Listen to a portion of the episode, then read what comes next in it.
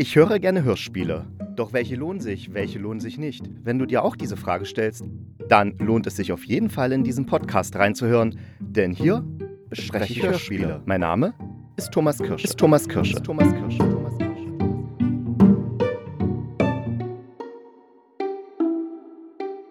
Hallo und hallo Halli hier zum Podcast des Hörspielkritikers. Heute beschäftige ich mich nicht wie versprochen. Also das mache ich, stelle ich fest, relativ häufig, dass ich irgendwas in der vorherigen Folge verspreche, was ich dann in der nächsten Folge nicht einhalte. Dafür möchte ich mich jetzt mal hier in aller Form entschuldigen. Aber ich werde keine der beiden Serien, die ich beim letzten Mal genannt habe, also weder Scheiß aufs Abi noch Timothy Truckle, heute besprechen. Nein, das hebe ich mir für in zwei Wochen auf, aus einem ganz besonderen Grund. Also unbedingt in zwei Wochen den Podcast-Kritiker einschalten. Also so am 2. Dezember, denke ich mal, kommt die Folge raus. Und ja, da gibt es dann eine Überraschung und die lohnt sich. Und in dieser Überraschungsfolge werden dann diese beiden Serien auch hundertprozentig besprochen. Heute bespreche ich aber dafür einen super super lustigen Krimi, jawohl, und zwar Mord zu fünft, Bindestrich, wahnwitzige Krimisatire von Kai Magnus Sting. Entschuldigung, Kai Magnus Sting. Der heißt nicht Stink, sondern Sting mit G am Ende. Und wenn eine Redaktion schon hinter dem eigentlichen Titel einen Bindestrich setzt, um dahinter zu schreiben, dass es eine wahnwitzige Krimisatire ist, dann ist klar, das Ding ist überhaupt nicht witzig, weil wenn man schon sagt, etwas ist witzig, dann ist es definitiv nicht, nicht witzig. Das musste ich schon als sehr, sehr kleines Kind, ich glaube, ich war so acht Jahre alt, feststellen. Da erhielt ich doch tatsächlich das Buch Die lustigsten Tiergeschichten der Welt. Und ich habe mich wie ein Schneekönig gefreut, bin am Abend ins Bett gehopst, habe das Buch aufgeschlagen, habe angefangen zu lesen und ja, ich hätte heulen können, weil keine einzige dieser Geschichten war auch nur zum Schmunzeln. Es war einfach überhaupt nicht lustig. Und das war die Erfahrung, die ich damals als 8-, 9-Jähriger machte, dass wenn irgendetwas als super witzig oder wahnwitzig, witzig oder lustig bezeichnet wird, dann ist es das garantiert nicht. Aber ich möchte jetzt auch nicht unfair sein. Diese, diese Krimisatire Mord zu fünft ist jetzt auch nicht blöd. Das ist sie nicht. Man muss dazu wissen, das ganze Ding stammt von Kai Magnus Sting. Hatte ich ja schon gesagt.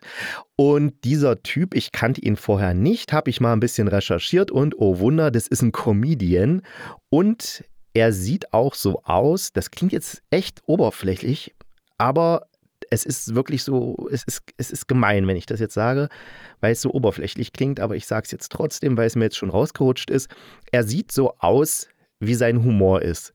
So ein bisschen Buchhalterhumor, würde ich sagen. Also so, weiß man sich so, was so der freche Buchhalter von nebenan, dem anderen frechen Buchhalter von nebenan oder der frechen Buchhalterin da in der Kaffeeküche erzählt. Und wenn man sich dann so anfrotzelt, ne, diese Anfrotzelwitze sind das. Oder auch solch raffinierte Wortwitze wie etwa, wenn der Pathologe gefragt wird, wie sind Sie denn etwa zur Pathologie gekommen? Und der Pathologe antwortet, naja, mit der Linie 33, Haltestelle Schlüfferstraße aussteigen, dann Treppe runter, gleich durch die Pforte, dann war ich hier.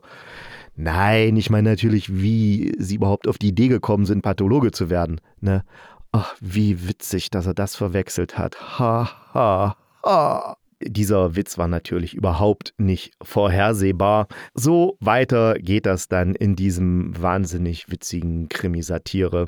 Aber ich muss zugeben, es gibt auch ein paar schöne Momente in dem ganzen Hörspiel die ich echt kreativ finde. Also rein von der Idee her zum Beispiel, dass der Pathologe, der wird übrigens von den Kai Magnus Ding gesprochen, dass der Pathologe nebenbei auch noch der Kantinenchef ist und seine Kantine in der Pathologie betreibt. Das heißt, äh, die Leute setzen sich dann da gemütlich an die Leichentische, verschmausen ihre Königsberger Klopse, während daneben die Leiche liegt. Also das finde ich ist eine schöne Idee, die tatsächlich so was britisches, Monty Python-mäßiges hat. Doch da war ich doch überrascht und ja, Kompliment für diese Idee.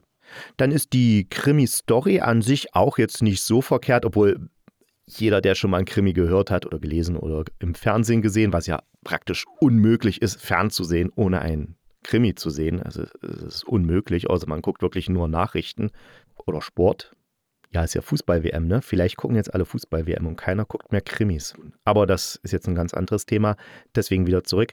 Also jeder, der schon irgendwas mit Krimi zu tun hatte, wird natürlich gleich von Anfang an wissen, dass die Psychiaterin oder Psychologin, Entschuldigung, die gleich am Anfang vorkommt, die Täterin ist. Aber ja, sei es drum.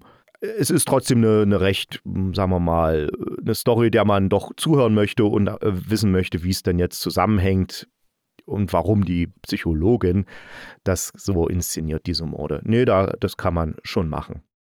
Also die Sprecher haben ja alle sehr gut gefallen. Ich meine, da sind so Größen darunter wie Dietmar Bär, der den Kommissar, Hauptkommissar Brahms spricht. Und das ist natürlich eine Paraderolle für ihn, weil er spielt ja auch im Tatort den Kommissar, also im Tatort vom WDR. Oder Gisela Schneeberger spielt die Kriminalrätin und die Gisela Schneeberger kennen vielleicht einige aus der Komödie eine ganz heiße Nummer. Ja, das ist wirklich ein Film, den kann man sich durchaus mal angucken. Das ist eine deutsche Komödie, recht unterhaltsam und spielt mit einer charmanten Idee zu Zeiten, in denen noch so Sex-Hotlines in waren. Ich meine, heutzutage wird ja alles eher per Video gemacht, wenn es um die Sache geht. Aber ja, wer mal Lust hat auf einen Schmunzelabend, der jetzt nicht so ganz niveaulos ist wie die meisten deutschen Komödien und auch tatsächlich Teile dabei sind, wo man wirklich lachen kann, der kann sich eine ganz heiße Nummer gern mal anschauen. Doch ich mache ja hier keine Filmkritiken, also geht's weiter mit dem Hörspiel.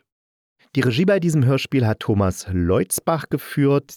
Der Name ist mir jetzt noch nicht untergekommen, aber er ist ein alter Hörspielprofi. Ich habe mal in seinem Wikipedia-Eintrag geguckt. Also der hat schon etliche Produktionen runtergerotzt und man hört, das ist einfach professionell gemacht. Die Soundeffekte stimmen, die Stimmen sind in den akustisch richtigen Räumen. Das heißt, es ist auch herrlich, wenn man es gerade mit Kopfhörern hört. Ich hatte ja beim letzten Mal über die Vorzüge der Hörspielhörerei via Kopfhörer geschwärmt und dieses Hörspiel sollte man auf jeden Fall mit Kopfhörern anhören, weil es wirkt wirklich extrem plastisch, sehr dreidimensional, als ob die Sprecher hinter einem stehen würden oder direkt neben einem und überhaupt die ganzen Soundkulissen und Effekte kommen halt sehr plastisch rüber, wenn man es mit Kopfhörern hört. Also das sollte man sich unbedingt nicht entgehen lassen bei diesem Hörspiel ich denke mal, wer jetzt so mit diesem Schmunzelhumor auf niedrigem Niveau etwas anfangen kann, wer eben Spaß hat an solchen Wortspielereien wie eben der Kommissar, der da zu der Zeugin irgendwas sagt und dann antwortet die darauf, was erlauben Sie sich? Sind Sie noch zu retten?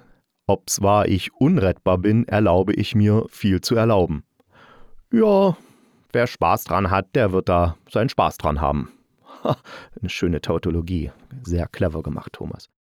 Mein Fazit zu Mord zu fünft Bindestrich wahnwitzige Krimisatire von Kai Magnus Ding lautet ja, man muss eigentlich nur in meine Besprechung reinhören von Geschichten aus der großdeutschen Metropole.